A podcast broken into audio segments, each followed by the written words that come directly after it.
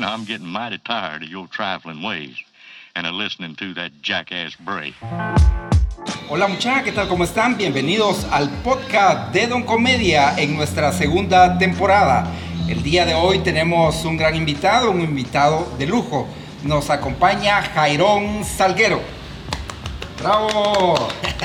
¿Qué tal Jairón? ¿Cómo estás? Bien, bien, George, gracias por la invitación. A ver qué sale. Ah, qué bueno, qué bueno tenerte por acá. Este podcast lo estamos grabando en Águila Rock, aquí en Zona 4. Aquí sale la dirección para que ustedes se caigan. eh, buen ambiente, buena música, buena comida, buena comedia.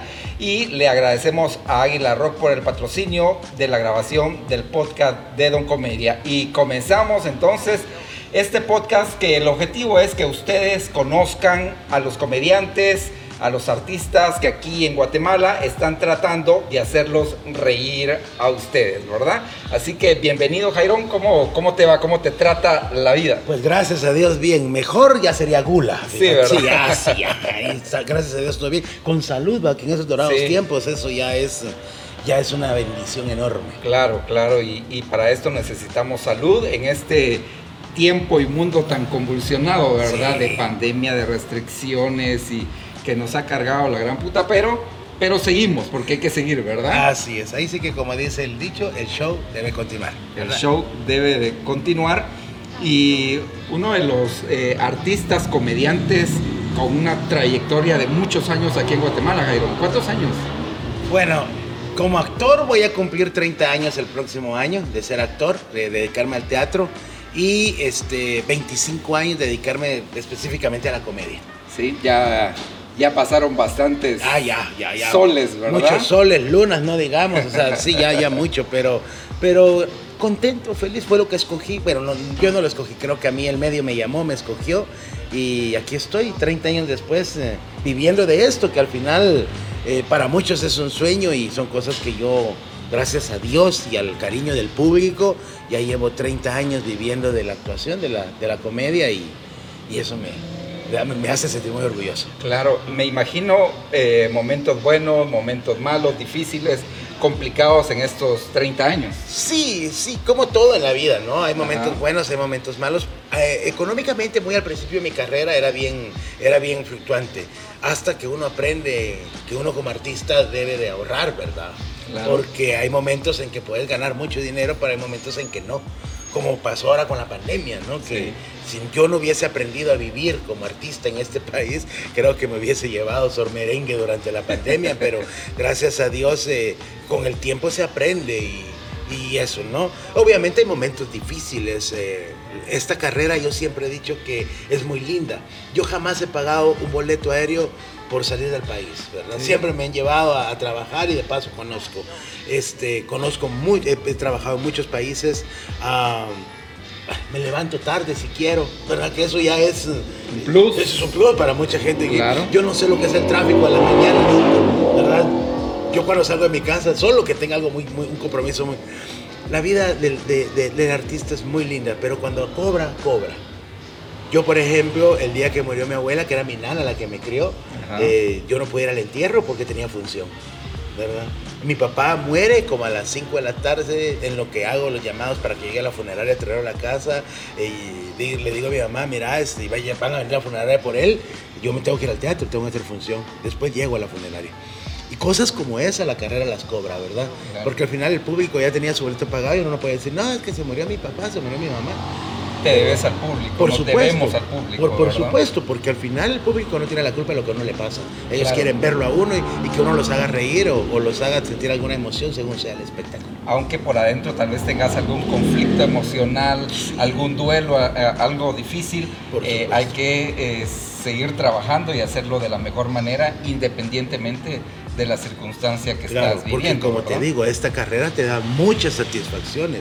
En lo personal me ha dado grandes satisfacciones, pero como te digo, cuando las cobra hay que pagárselas, Claro. ¿verdad? Entonces no me puedo decir, ay, no, no voy porque, porque estoy cansado. No, a mí me enseñaron mis maestros de que uno al teatro o al escenario solo muerto puede faltar. Sí, qué bueno. ¿Y cómo, Jairón, cómo tener los pies en el, en el suelo para que no se te suba la fama a la cabeza y, que, y que, no, eh, pues eh, la persona que ya tiene fama, nombre en esto, no se crea la diva intocable en, en, esto de, ser artista, ¿verdad? ¿Qué, ¿Qué, pasa ahí? Mira, primero estamos en Guatemala, ¿verdad? Aquí si te la llevaste, ya te llevo la puta porque yo, Sabina decía una frase que me encanta, que la puta es un... No, la fama es una puta pasajera y que cobra muy caro. Y yo la primera vez que a mí me llegó la fama fue con dos huitecos sueltos en Nueva York. Una comedia, la primera comedia de huitecos donde rompimos todos los récords de taquilla. Que de hecho, se sigue, eh, se rompieron los récords aquí en Guatemala, ¿verdad? Rompimos los récords de taquilla. Se llenaron los teatros, etc. Hicimos cuatro giras a nivel nacional. Luego, la segunda parte de la obra, nos vamos para Estados Unidos, fuimos a Canadá, fuimos a México, Centroamérica, con una obra de teatro. Y este, yo llegaba a una discoteca, por decirte algo, porque estaba patojo además. Eh, ah, y nos decían, no, ustedes no, no, pagan, pasen adelante. Entonces te empezás a sentir cinco chichis, siete culos, cuatro pitos, ¿verdad? Así. Eh, y de repente ya nadie te conoce. Máximo en aquellos tiempos donde no había redes sociales, no era únicamente por la televisión o cosas así. Y de repente ya nadie te conoce. Y yo soy Jairón, y Jairón y, Jairón y era lo mismo, ¿verdad? Entonces, ah, eh, te das cuenta de que la, fama es pasajera. Luego ya vinieron otras olas de fama, cuando hice cine, o ahora con las redes sociales, con, el programa que tenemos los, los, miércoles. Eh, mucha gente me saluda, pero ya uno ya, yo, yo sé que es solo fama, ¿verdad? Nada más. y tampoco es algo que, por lo que yo lo hago. Sino yo todo lo que hago en, la comedia ha sido porque me gusta, porque me encanta divertirme, ¿verdad? Tampoco lo hice nunca por dinero, sino lo hago porque me encanta, me encanta subir en un escenario, divertirme y como yo le digo a mis actores cuando hacemos teatro, no lo hagamos por dinero, porque si lo hacemos por dinero se chingó el trabajo. Hagámoslo porque nos gusta, porque queremos divertir a la gente, porque nos encanta el aplauso y el, el dinero viene, ¿verdad? Si tu trabajo es bueno, es honesto y todo eso, ya el dinero ya va a venir pero hacerlo por pasión. Amar el arte y como consecuencia vendrá la fama, las luces, el dinero, Eso ya viene después, ¿verdad? Pero lo primero es amar tu trabajo, ser honesto con uno mismo, ¿verdad? Y, un buen equipo de marketing, ¿no eh, y hablando de marketing, ahora qué, qué necesarias son las redes sociales y nos debemos de adaptar a ese mundo, ¿verdad? De redes sociales, de celulares, de computadoras, de hacer un TikTok, etcétera, que me imagino que hace 30 años no, no, existía eso. Y ahí, ni, las computadoras comerciales. Y ahí va mi pregunta, ¿cómo miras el escenario de hace 25, 30 años al escenario ahora? Eh, como, como actor, como, como estandopero, como comediante? ¿Qué diferencias positivas, negativas hay? Bueno, para empezar hace 30 años cuando yo empecé, obviamente eh, difundir un trabajo era sumamente difícil. ¿verdad? Tenías que pagar la publicidad obviamente en medios escritos donde nos costaba un ojo de la cara. Y si vos no te anunciabas en el periódico, la gente no iba al teatro, ¿verdad? Porque era así como, y, pagar diario, diario, diario, que se era muy difícil difundir, que te sacaran una nota en prensa, cómo costaba. Yo tuve la dicha de tener muy buenos, no conectes, sino buenas amistades en los medios de comunicación y ellos me, me publicaran, pero no siempre. Ya cuando Jairón había alcanzado cierto nivel, me publicaban. Antes era muy difícil, pero tuve la dicha de que en la radio me aceptaban mucho y Pepín de León, no sé si lo conoces, aquel, aquel me abrió las puertas de RCN para llegar a entrevistas. Y a partir de ahí se me abrió un mundo diferente. pero Ya me llamaban, ni me llamaban a hacer entrevistas de radio.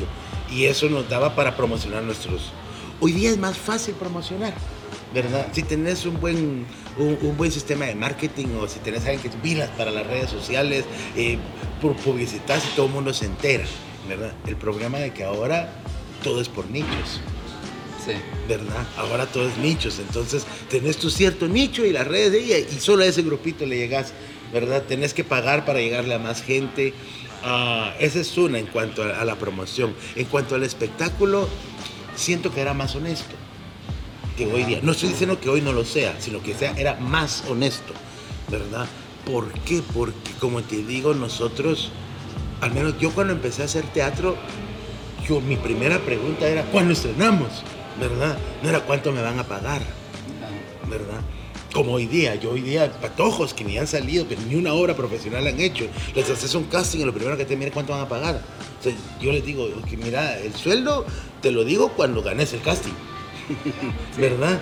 Mientras no, porque yo soy de los que barrió el escenario, yo soy de los que hizo escenografía, yo soy de los que co- cosé vestuario, yo, soy, o sea, yo me crié en el escenario, yo me crié detrás de un teatro, yo soy teatrero, ¿verdad? Y sabemos de que yo, para mí el escenario es, es sumamente, eh, ah, es un rito subirse a él.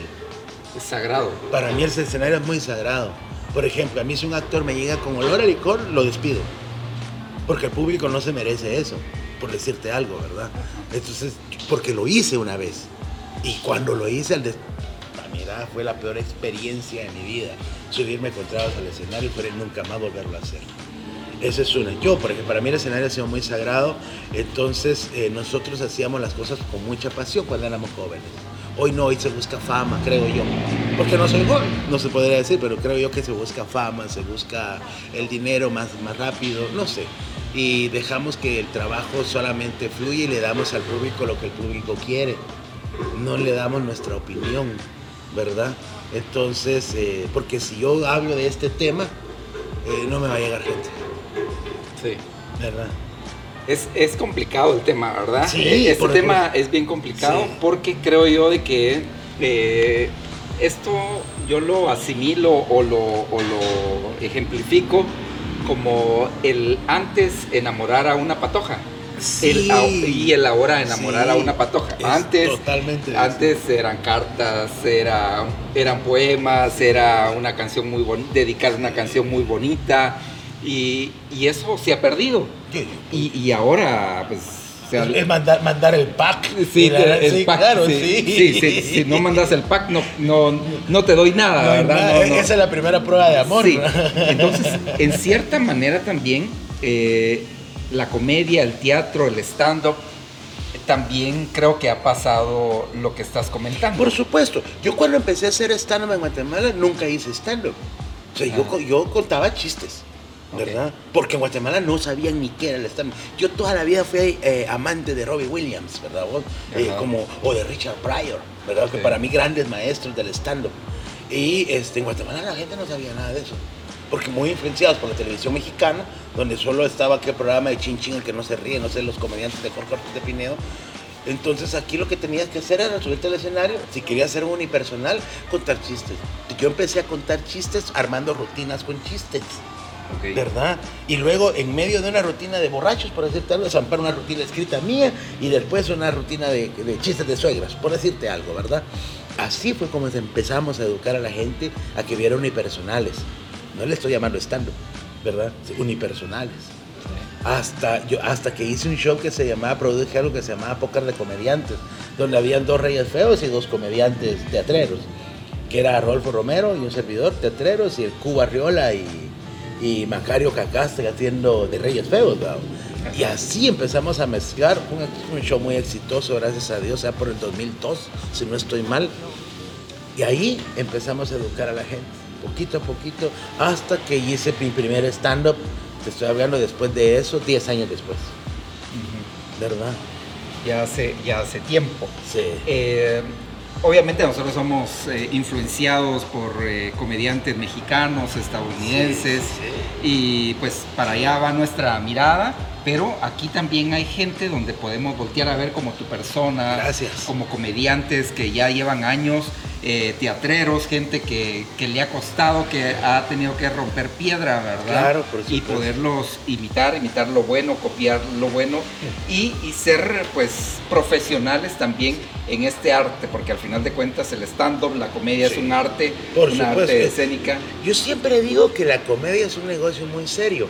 Y eso es algo que le Sí. debía a Chespirito decir, ¿verdad? Y dije, yo tiene razón. Porque a mí la gente, mira, a mí la gente me saluda en la calle o me pide una foto y creen que yo soy como en el escenario. ¿Verdad? Que, que en el escenario me hago tres quesos así, con tal de hacer reír. En la calle no, porque no soy comediante de tiempo completo. Pero este, hay gente que se enoja conmigo por eso. ¿verdad? Porque, ay, usted tan enojado, que usted tan bravo, que Tan serio. No, no, no, lo que pasa es que la comedia es un negocio muy serio. Desde el momento en que planificas, desde el momento en que escribís, ¿verdad? Escribirlo con honestidad, decir, va, esto, esto, pum, pum, lo voy a producir, cómo lo voy a decir, cómo lo voy a ensayar, cómo es eso, hasta llegar a cobrar algo, ¿verdad? Claro. O sea, ¿Cómo darle seriedad y, y profesionalismo a esta carrera que es comedia? Eh, te hablo de- del stand-up, de- del stand-up, que lo que mencionabas, de subirse borracho, Mm. drogado, eh, sin aprenderse las líneas, Ujú. eh, sin haberse preparado.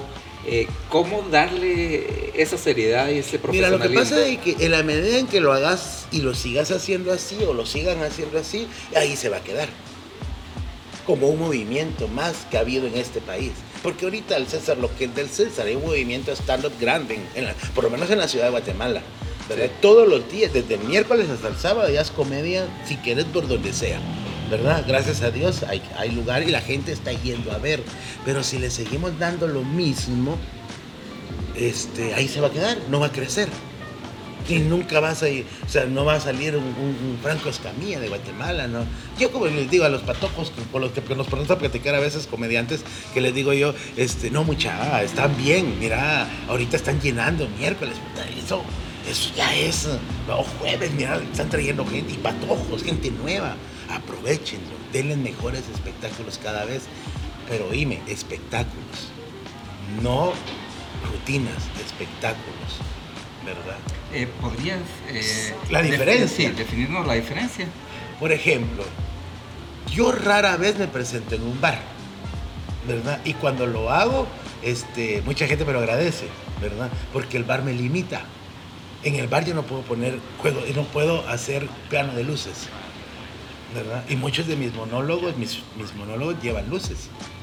¿verdad? Por decirte algo. Yo en el teatro pues tengo la ventaja de que ahí hay, está el equipo de iluminación. Hay espectáculos que no saco del teatro porque no necesito las luces para presentar. Eso es espectáculo, vestirlo.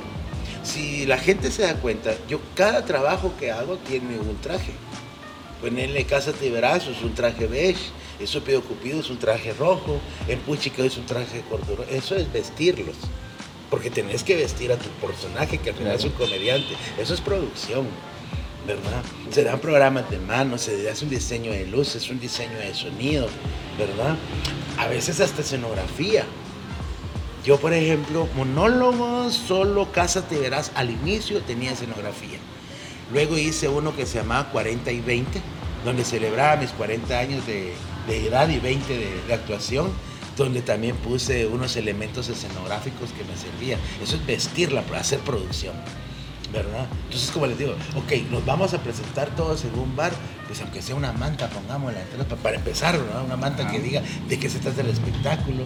O sea, hacer producción, hacer espectáculo. Cada vez vestirlo mejor, ponerle mejores luces, que las presentaciones tienen un par de luces láser, que es, qué sé yo, ir vistiendo la producción, ¿verdad? Hacer cada vez mejores espectáculos. Y eso obviamente va a llegar un momento en que ya no te van a caber. Entonces ya tenés que usar un lugar más grande, y un lugar más grande, y un lugar y así. Yo empecé en el Paraninfo de la U, Ajá. eran que 8, 10, bu- 10 filas de butacas así, y no nos llegaba, pero ni Dios, y eso que Dios está en todos lados, vamos.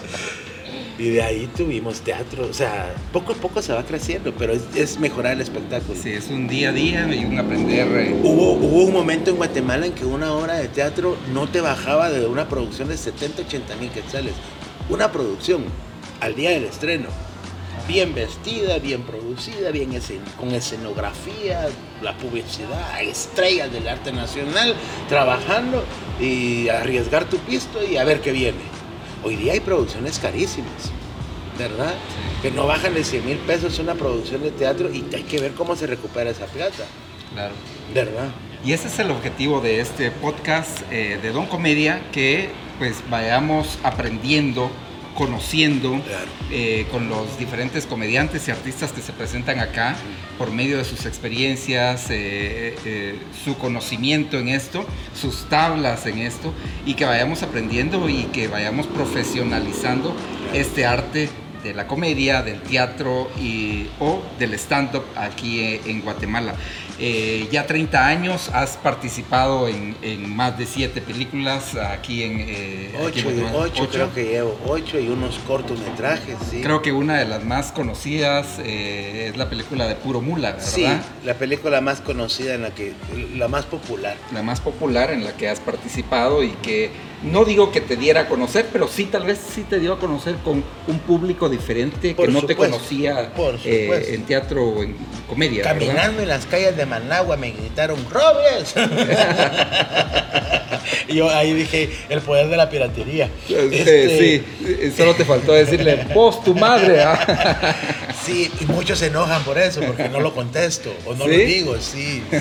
Pero bueno, ah, sí, Puro Mula eh, es una película con la que yo estoy muy agradecido porque realmente eh, con lo popular que fue la película hizo llegar a gente que, que me conoce, que tal vez no pague un boleto para irme a ver al teatro porque no tienen la posibilidad de hacerlo, pero eh, me quieren y admiran mi trabajo, me siguen en redes y, y eso también es negocio, pues al final, ¿verdad?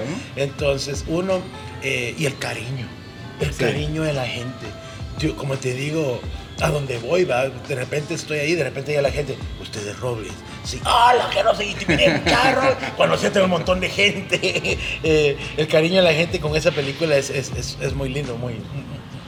Estoy muy agradecido con los productores cuando, cuando me llamaron para hacerlo. Eh, nunca pensé que la película fuera a llegar a tanta gente y por todos lados. ¿Por qué crees que esta película tuvo, tuvo el éxito que, que tuvo? Porque es malaveada. Sí, ¿verdad? Sí, Sí. y por eso es, es, el, es el éxito dentro de los jóvenes y, y otro tipo de público, ¿verdad? Es, es por ejemplo, Don Mechito. ¿verdad? Eso te iba a comentar Es por ahorita. ejemplo Don Mechito. Don Mechito, pa- para empezar, él no es artista, ¿verdad? Pero tiene más de 150, 200, en menos de dos años, vos? De que, y ahora con el escándalo que tiene, subieron sus seguidores, no sé Por cuánta supuesto. gente más. Y, pero no es artista. Sí, a eso voy, pero es maravillado. Ajá. Y eso pega. Hay una plática que no sé si es cierta, Ajá. pero sería de preguntarle a Rafa. Me refiero a Rafael Hernández Velorio, Ajá. que un día le, le- le dijeron, dijo él, dice, como te digo esto es, dicen por ahí, que dijo, Mini Mini, no sé si sabes quién es Mini Mini, es mejor comediante que yo. Mini Mini era un comediante guatemalteco internacionalísimo, ¿verdad? Él se presentaba en Europa, en España, en Francia, en toda Sudamérica, en Centroamérica y a veces venía a hacer temporadas a Guatemala, justo aquí al, al Conquistador, al Camino Real, y en sus últimos años estuvo de, de comediante en el IRTRA. Un comediante, como te digo, maravilloso. Pero dice que Rafa dijo, Mini Mini es mejor comediante que yo, pero él nadie lo va a conocer porque no dice malas palabras. Y al final tiene razón, mucha gente no sabe ni quién es él. Sí. ¿Y ¿Verdad? quién no conoce a Velorio? ¿Y quién lo conoce a Velorio, por ejemplo? ¿no? Yo sí tengo un, un poco de, de rencilla con eso, ¿verdad? Es decir malas yo, yo soy, palabras. yo, soy yo, yo, yo vengo de esa capa, yo digo malas palabras, pues se me aquí he dicho algunas, pero en el, en el escenario trato de que no. Últimamente sí me he salido, pero yo me caractericé, incluso hubo un tiempo que me llamaban el caballero de la comedia, porque yo no decía ni una sola mala palabra en el escenario. Porque eh, al final es arte lo que estás haciendo. Ajá. ¿sí? Y, y me decía un maestro que la mejor forma de hacerle de hacer reír a una persona es hacerle cosquillas, ¿verdad? y las malas palabras el vocabulario eso es, son las cosquillas del arte, ¿verdad? Sin embargo, yo entiendo. Una cosa es el teatro, otra cosa es el cine, ve- ¿verdad? Pero, y otra cosa es el stand-up, donde se pueden permitir cosas, y, pero yo trato de, ¿verdad? Y si las digo, son palabras de ocasión. Por ejemplo, que diga, este, cuando yo era soltero tal y tal cosa, pero me casé, puta, la vida me cambió, pero ese no es chiste. ¿Verdad? Sino que es porque mi- a veces se me sale mi forma No es tu remate, no es No, el. no, sí, ¿verdad? Es, parte de contar eh, Sí, la anécdota. o- Sí, sí, porque yo sí, yo sí he ido a unos donde de puta para arriba. Y Sí. yo digo, hola, gran chucha. claro, en mis tiempos no, hoy día se permite. Sí, eh, las cosas van cambiando. Por supuesto. eh, es lo que le gusta a la gente al final, es lo que te decía. ¿Verdad? Cuando me decías, sí, el tema es amplio. Es lo que le gusta a la gente y es lo que le estamos dando. Sí, es un tema amplio y que las cosas pues ha- han cambiado, han cambiado Ajá. y se tiene que adaptar uno a esa nueva ola sin perder tus principios, Por ¿verdad? supuesto. Yo igual, ¿verdad? Como te digo, hoy día ya, se me salen algunas y digo yo, ay, me peleé, ¿verdad? Porque a mí me llegan a ver familias, a mí Sí. me llegan a ver niños, ¿verdad? Y, y a veces les decimos, no, ese espectáculo es para 13 años. ¿Por qué? ¿Por qué se dicen un par de groserías? Y la gente, es ya dicen a la- a los papás, ¿verdad? Sí, y es que, eh, y es que también ahora con la generación de cristal eh, hay que también tener cuidado. O sea, Pero eso es eh, una hipocresía y yo sé que muchos me van a maltratar los que miren tu programa por esto. Y te voy a decir por qué lo considero una hipocresía. Porque resulta de que bah, el escándalo que está pasando ahorita con, con Don Mechito y la patoja esta de, de TV Azteca creo que sí, es. Da- Dana Paola creo que se llama. No sé, pero la verdad, bueno, ella. Yo me puse a revisar su TikTok. Vamos. Y hay uno de los TikToks de la chava de que sí que es una mierda, pedazo de no sé qué, que la graba. Entonces digo yo, ah, no es cierto, ¿verdad? Sí. Va. Yo en el escenario, yo, a mi público, yo digo algo de la verga y la gente se me ofende. ¿Verdad? Ah. Pero acabo de estar con dos mexicanos, con, con este Burra y con el Chaparro, ¿verdad? Salazar.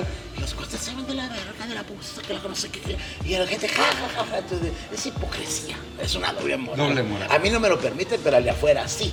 Sí, es, es una doble moral Ajá. y que pues mucha gente, que creo que es el caso de, de esta señorita con Mechito, pues como que se quieren subir a- a- al, al tren de la, de la fama y ganar seguidores a, Sí, a costa yo- de esta situación, yo, ¿verdad? Yo, yo hubiese sido, no estoy juzgando a la patoja, ella está en su derecho porque también, o sea, a ninguna mujer le puedes, la puedes tratar así.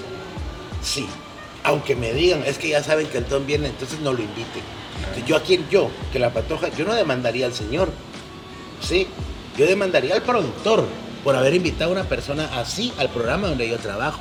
Claro, ¿verdad? Porque yo como conductor tengo la obligación de sacar el programa, ¿verdad? Entonces, pero el productor es el filtro, por supuesto. ¿verdad? Ahí el productor es el filtro. Es como hay una rutina de escamilla donde habla de que, de que los perros y los hombres, entonces, ¿cómo quieres de que el perro me... ¿Cómo quieres que yo le haga caso si soy igual que el perro? Igual es en este caso. El señor no tiene estudios. El señor es del campo. Es su forma de ser, es su forma de expresarse. Él así habla. Claro. Y no, él no tiene un filtro, porque al final lo invitaron por eso, por la forma en que la que él es, Sí, supuesto. ¿verdad? Entonces ahí el que debería ser demandado para mí es el productor, Sí. por llevar ese tipo, digamos, ese contenido al programa, donde le pueden faltar el respeto a mi elenco. Por supuesto. Y, y hablando de situaciones eh, mediáticas. Qué calor hay, muchachos. Estamos grabando casi que en el puerto, ¿verdad? Cosa que eh, casi. Hablando de situaciones mediáticas y de cuestiones que, que- que nos impactan, no sé si viste el espectáculo ayer de, De Will Oscar, Smith, de sí. Will Smith y de Chris Rock. no me pierdo ¿Verdad? los Óscares nunca. Y, Sí. y creo que era algo inesperado lo que, lo que Sí, pasó, por que, que nunca se ha visto y creo que no, no se volverá a ver. Y, y cómo reaccionamos a esta situación.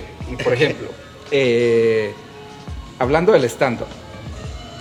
Chris Rock es el estandopero, el, el comediante. Y llega un momento que uno como estandopero agarra a alguien del público y tal vez lo comienza a molestar, lo comienza a fregar, etcétera. ¿Cómo reaccionarías tú, ya moví esto? ¿Cómo reaccionarías eh, ante esta situación? Sos Chris Rock y agarras tal vez a alguien, le decís, mira Sí, vos. El problema, eh, el problema es de que yo no lo hago. Sí, ¿Verdad? Yo como comediante jamás me he valido del público para hacer reír a la gente. en el stand-up sí se da mucho esto, el caba- cabareteo, Sí, que hay... El cabareteo se hace, pero no así. Por el- si Claro, alguien, si alguien- si- me grita, ¿verdad? si alguien me grita algo, obviamente le voy a responder si se lo merece. Sí, porque yo, porque me pasa, mucha gente me grita cosas y yo los dejo, ¿verdad? De repente hay uno que se tiene una muy buena guasa, ¿verdad? Entonces a ese se merece que yo lo... Pero de ahí agarrar a alguien, así como yo he visto comediantes que, ah, al gordo, ah, chingamos al gordo, que el feo, chingamos al Sí, que el se- mula. se. Entonces es, yo, mi comedia no está basada en eso. De hecho, cuando voy a empresas y la gente me dice, mire, le voy a pasar el nombre, no se preocupe que igual no lo voy a usar, les digo. ¿Verdad? Yo no, no, no me baso en el público para hacerlo reír, ¿verdad? Yo, en ese caso. Ahora, en el caso de si estuviera del otro lado, del de Will Smith, yo, yo, yo tengo otra teoría. Porque si vos miras bien, es que yo estuve viendo, el, al fin y al cabo no deja uno de ser embe, embelequero, ¿verdad? estuve viendo el video y ahí cuando, cuando Chris Rock tira el chiste, Will Smith se ríe. Sí, sí, y ahí enfoca, enfoca. Para mí que lo que pasó fue que ella le dijo, y vas a dejar que... Te acordaste que ellos como matrimonio no están bien. Entonces que ella le dijo, y vas a dejar que me hable así. Entonces, ah, no, ¿verdad? Dijo aquel. Entonces se fue. Es mi momento de mostrarle que la amo. hay, hay muchas situaciones, ¿no? Yo pienso, Sí. ambos estuvieron mal, ambos, obviamente, vamos, o sea, Chris Rock por querer hacer un chiste, a ver, sí decimos nosotros, es que solo es un chiste, sí, pero vos no sabes qué tan sensible está la gente. Sí. Si él sabía que ella estaba enferma de alopecia, eh, qué huevos. Sí, o sea, ahora si creyó que era solo por el look, pues sí, pero todavía me quedan en el avispero, ¿no? Y Will Smith, o sea, no, eso, eso demuestra que no hay, no hay inteligencia emocional. O aprendió algo de más en Guatemala. Solo vino acá y lo descompusimos, ¿verdad? Sí, es una situación bien complicada. Yo he visto comentarios en la red donde están a favor, en contra, etcétera. Pero a favor de la violencia nunca voy a estar. Sí, Sí. sí. Yo, yo pues... eh, Yo, yo, yo que Will Smith, yo, si en todo caso era eso, yo hubiese llegado con él después de los Oscars y decirle, mira vos, te, te pelaste. Necesito una disculpa aquí con mi esposa y una disculpa pública. ¿Verdad? Sí. Aquí, grabala ahorita, disculpate, yo lo voy a poner. ¿Sí? Esa es una forma inteligente de solucionar el problema, sí. ¿verdad? Yo eh, tengo también problema de, de alopecia, Ah. ¿verdad? Pelón. Te y- cayó mal el chiste. Sí, me cayó mal el chiste. Y yo espero que mi mujer, eh, pues, vergue al comediante que, que haga una broma acerca de los Yo pelones, leí un ¿verdad? comentario que decía, es que yo no sabía que Yaba, Yaira, no sé cómo se llama la esposa de, de- Smith, tenía alopecia. Y le pongo yo, yo hasta ayer no sabía que era alopecia. ¿No te pasa eso? Que de repente hay una, hay una frase que anda en todas las redes sociales y uno, ¿esto qué era? Y hasta ahí uno aprende. Sí, complicado. La estamos pasando muy bien en el podcast de Don Comedia. Les recuerdo que lo estamos grabando aquí en Águila Rock, donde aquí aparece la dirección. Ustedes pueden venir a pasársela muy bien. Eh, tenés una gira ahorita, me estabas contando Sí. eh, eh, afuera micrófonos de que vas para Canadá. Voy para Canadá. Es un, es- son unas fechas que tenía pendiente de hacer que para el año 2020. Pero cayó la pandemia y tuvimos que suspender. Esa gira estaba bonita porque iba a Canadá y también iba a Estados Unidos, pero ahorita en Estados Unidos no puedo por cuestiones de visa, de visado. Y entonces mi productora allá en Canadá me llama, me dice, mira, Jairón, ya lo arreglamos todo y cumplamos con las fechas. A cumplir con las fechas, voy, realmente. ¿Cómo es el público en el extranjero, en Canadá, Estados En Unidos? Canadá son chulos, todos son blanquitos, canchinas. ¿Cómo toman tu comedia comparado a- aquí a Guatemala? Eh, ¿Modificas algo No, en- no, en yo exporto la comedia tal y como, tal y como la digo aquí. Eh, tal vez le meto un- alguna palabrita de allá, ¿verdad? Que la gente usa como sti, como, como eh, algo así, son como malas palabras allá. Y bueno, pero este, regularmente la mayoría de gente con la que trabajo en Canadá no son guatemaltecos. Ponerle en Montreal sí, la mayor, porque justo la Asociación de Guatemaltecos de Quebec es eh, quienes son parte de los organizadores de, de la gira. Entonces, obviamente, ellos tienen contacto con mucho chapín. Pero de cada 100 que llegan, 70 son chapines en Montreal. En otras ciudades no. En otras ciudades de ahí, el 30% a lo mejor son chapines, ¿verdad? Toronto, por ejemplo, yo calculo de que de cada 100 que llegan, 50 son guanacos. Sí. ¿verdad? salvadoreños, eh, unos 20 chapines y el resto suramericanos. ¿Así? Sí, y me ha ido muy bien. Conservo con mucho cariño un, un artículo de prensa que, que sacó una periodista en Toronto, uruguaya, que decía, acostumbrada al tipo de comedia de Rafael Hernández Velorio, decía, no esperaba lo que ella iba a ver con, con mi comedia. Y dice que au- aunque no entendió ciertas palabras y ciertas, se había divertido tanto y sobre todo por el hecho de no usar vocabulario soez en las presentaciones. Y eso a mí me, me- a- al final me llena, me pone así chichudo porque es algo que no solo ella, sino mucho extranjero, eh, digamos, mucho no guatemalteco, ah, aprecia de, de la comedia. Sobre todo el ingenio, la, la no sé, tal vez las historias que cuento, que es lo que a la gente le gusta. Sí. Pues eh, qué bien, eh, la estamos pasando muy bien con, con Jair- Jairón Salguero, eh, también dramaturgo, has, has Sí. escrito, has escrito varias obras. 20 obras de teatro llevo escritas. 20 obras de teatro. 18 comedias, 17 comedias, una obra de teatro para niños y dos dramas. Sí. Pues desde este humilde podcast eh, te quiero felicitar, Jairón, por eh, poner el nombre de Guatemala en alto, ¿verdad? Con, con tu arte, Gracias. con tu comedia, con, tu, eh, con tus escritos, con tus obras. Y, y eso necesitamos, ¿verdad? Aquí en Guatemala para poder seguir sumando cosas positivas a este convulsionado país, ¿verdad? Sí, que dentro de tus obras y comedia y lo que haces también tenés una crítica eh, a lo que pasa eh, aquí en Guatemala, al gobierno, Sí. y que también es una plataforma que, que los comediantes deberíamos de utilizar, si es que así lo queremos, para hacer una crítica al- a nuestros gobiernos, ¿verdad? Fíjate que yo hay algo que siempre he dicho desde que empecé con la comedia. Y es que para mí la comedia nunca ha sido un fin. O sea, para mí el fin no es, no, el fin no es hacer reír a la gente. Para mí la comedia es un medio para decir cosas. Ajá. Sí, tanto sociales, políticas, ¿verdad? Como culturales. Ah, y todas mis comedias han sido basadas en un tema específico del cual quiero hablar. Entonces, para mí la comedia solamente es un fin. Por eso cuando a mí me dicen, no, es que la comedia no cambia gente. No, bien cambia. No, es que la comedia es para hacer reír, es entretenimiento. Ok, entonces la comedia es tu, tu fin, o sea, tu, el- eh, tu fin es hacer reír.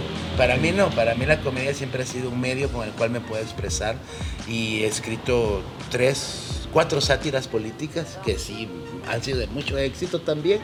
Y en mis mensajes, mis monólogos, mis unipersonales, por ejemplo, Cásate y Verás, que habla sobre las diferencias que hay entre hombres y mujeres y cómo esas diferencias nos pueden afectar una relación, ¿verdad? Ah, la gente se ríe se mata la risa y todo, pero al final les estoy diciendo, compréndanse, ¿verdad? No nos tratemos de cambiar. a Puchicas y somos los chapines, hablo de la idiosincrasia del guatemalteco y de esa forma tan buena gente que somos que por eso nos miran la cara de mulas, ¿verdad? Entonces no hay que ser tan... no, sí, hay que ser buena gente, pero hay que ser astuto. En, ¿Qué otro tengo? Por ejemplo, Estúpido Cupido, que es para mí uno de los... Para mí, uno de mis mejores trabajos. Ah, tal vez no es el más, el más risueño de todos, pero es, el, es un monólogo en el cual yo siento que salva vidas. Una curiosidad. Sí. Recién empezaba la pandemia. Un señor me grita, yo estaba en el centro comercial Naranjo, y un señor me grita desde arriba, Jairón, y en- el lugar vacío porque solo la torre estaba abierta, ¿no? Y yo volteo a ver, espéreme que se baja la grada. Y me da la mano. Yo sé que no podemos dar la mano por la pandemia, pero deme la mano. Y me dio la mano y me dejó un papel. Y me dice, usted me salvó la vida. Acabo de ir a ver su trabajo, me. Tu monólogo, este estúpido cupido, y de verdad me salvó la vida. No sabe cuán agradecido estoy. Lo bueno que no sabe quién soy, porque empezábamos a usar mascarillas. Y gracias, le dije yo, no, nadie se fue. Y me dejé yo, me quedé así. Cuando volteé a ver la mano, me había dejado mil quetzales. Fíjate. Y dije yo, esto vale su vida, qué huevo. No, soy- no, pero, pero yo me quedé así. pues, qué bueno. Me escribe otra señora. eh, un- una señora me dice, mire Jairón, gracias a su monólogo, tuve el valor de por fin terminar una relación tóxica ¿verdad? que me venía matando y quitando la vida por más de siete años. Un atleta guatemalteco muy famoso, ¿verdad vos? Me, me escribe y me llama, me pidió mi teléfono, hablamos por teléfono, mira, mira Jairo, me- no sabe lo agradecido que estoy. Con ese monólogo que fui a ver, me dijo, yo de verdad tuve el valor para amarme yo mismo, para amarme, porque estaba en una relación con la cual, mírenme, me trataban de lo peor. Gracias. Yo digo, sí, es cierto, he roto como cuatro o cinco matrimonios. Acabé como con 15, de lo que yo me enteré, 15 y 16 relaciones de noviazgo ahora. Eh, pero para mí lo que hice fue salvar más de, más de 50 vidas, Claro.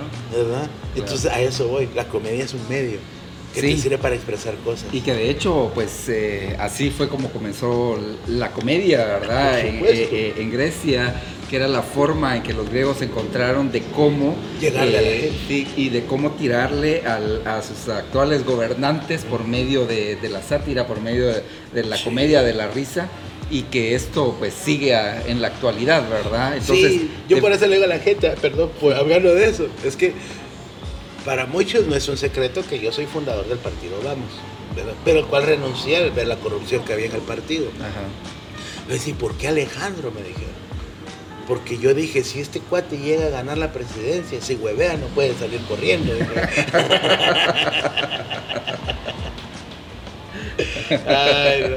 Pero sí, al final eso nos queda reírnos del triste gobernar. Claro, claro, y, y como decías muy bien, pues eh, este arte de la comedia pues hace que nosotros podamos expresar, ¿verdad? Y, y dar a conocer nuestro punto de vista. Y, y como decís, el salvar vidas, eso no tiene precio, No ¿verdad? tiene precio. Más que mil quetzales que te dieron. Sí. Ay, ya recuperé la producción. No, pues Jairón, eh, te queremos agradecer, ¿verdad? O sea, eh, hay muchas cosas que, que podamos todavía por hablar, eh, compartir eh, de tu vida, de tus experiencias, pero también nos encienden la, la luz para poder terminar, ¿verdad? Sí, verdad. Y, y te agradecemos, pero para terminar tenemos el, el segmento que es que eh, nos contés un chiste, no, Oh. nos digas algo. eh, Ya lo conté, le llamaste. Ya perdiste. donde terminemos con una sonrisa, ¿verdad? Y, y- y muy grata esta, esta compañía, esta charla con Jairón Salguero. Entonces, ¿Cuándo sale ese programa? sale el día de mañana. Ah, sale. mañana ya. Mañana sale. Ok.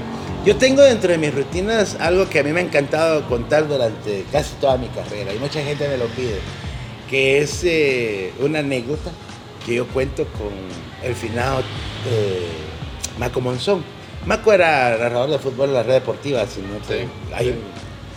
Estábamos un día en la radio trabajando y me dice, Maco, acompáñame a ver la salida de Jesús Nazareno de la Merced, de la antigua. Le digo, no, vos, yo de procesiones no. Venite, hombre, no, vos bien, que si total un par de chelas me convenció. Fuimos, ¿no? Llegar a la antigua Semana Santa es un calvario, no sé si lo ha sido, ¿no? Desde Sí. Milpas Altas, el tráfico lento. Llegamos al antiguo, no paga parqueo, nunca hay parqueo. Tenés que parquearte en Milpas Altas, por ejemplo, ¿no? Luego caminar a la antigua, las alfombras son como de 10 cuadras. Para pasarse al otro lado de la banqueta, hay que darle la vuelta a toda la alfombra. Al fin llegamos al atrio, le digo a Maco, viste, no vamos a ver nada porque creo que hay cuco de gente. Espérate, me dijo, mira, ya está la unidad Radio Estrella, una radio católica. Vamos para allá, me dijo, y los, los colegas, pues son técnicos, nos subimos encima de la panel y miraron la procesión, les pedimos permiso y ah, vamos, pues. La mala suerte fue que el locutor de la radio se había quedado en el tráfico o le estaba dando vuelta a la alfombra. La cuestión es de que no había quien narrara y, la procesión ya estaba por salir. Los técnicos ven a dicen, Maco, qué bueno que te vimos, vos haciendo la campaña, narrate la salida de la procesión. Y es que no, muchacho, yo narro fútbol, no procesiones. Es lo mismo, hombre, no, ¿cómo van a pensar? Y sí, que total, para echar lo convencieron. Lo que sí me admiré fue la solemnidad del acto, o sea, aquel silencio en la plaza, ni un alma se oía. Solo adentro de la iglesia los tambores así, pum, pum, pum, pum, pum, pum. pum. Pam, pararán, algodón de chupete. y empieza Maco. Buenas tardes, afición católica de toda la República. Transmitiendo en vivo y en directo la salida del cortejo procesional que hará inicio en unos minutos. La alineación es la siguiente: Jesús Nazareno en la delantera. En el medio, San Juan María Magdalena, atrás María la Dolorosa. Que toma a Jesús de la Merced. Ser el vinito de consagrar. Ahí aparece Jesús con su casaca morada. Hay cambios, sale un grupo de curuchos, entra uno nuevo. Se enfila sobre el otro, se entró, se va, se va, se va. ¿Cuál es la pila donde bautizan a los patojos? Ahí está, para los cucuruchos.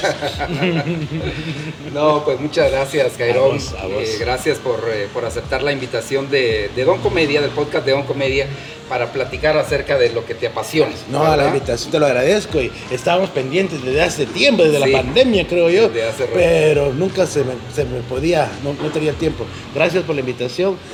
Ah, sigan haciendo lo que están haciendo, todos estos contenidos, de verdad, uno no sabe el bien que le puede hacer a la gente. Y, y de verdad, entre más, yo siempre he dicho, porque un patojo me preguntó, ¿y a usted no le da escorzor de que haya tanto comediante ahora? No, le doy. porque entre más comediantes hay, más público va a haber para la comedia. Y uno ya va para afuera, uno ya va para afuera, ¿verdad? Claro. Y los que ustedes que vienen, hay que echarle el ánimo. y que bueno, los felicito. De verdad, No. a vos también. Gracias. eh, vas para afuera, como decís, pero creo que hay, hay mucho Jairón todavía para dar. Voy para afuera, aparte me falta un chingo. pero voy para afuera. Y el legado que estás dejando a, a estas generaciones, pues te lo eh, queremos agradecer. Yo te lo quiero agradecer Gracias. por eh, estar haciendo lo que haces y con la pasión que lo haces. Y muchas gracias, Cairón, por aceptar la invitación. Y a ustedes también muchas gracias por acompañarnos en este podcast de Oncomedia. Recuérdense, nos pueden seguir en las diferentes redes sociales. Estamos en YouTube, en Instagram, en Facebook como Don Comedia GT. Y el día martes a las 6 de la tarde o miércoles, no sé cómo está la producción ahí, ¿verdad? El día mañana vamos a tener ya el podcast eh, y ustedes lo van a poder ver y lo van a disfrutar, compartir, etcétera. Este fue el podcast de Don Comedia. Muchas gracias por acompañarnos y nos vemos a la próxima. Gracias. Dios.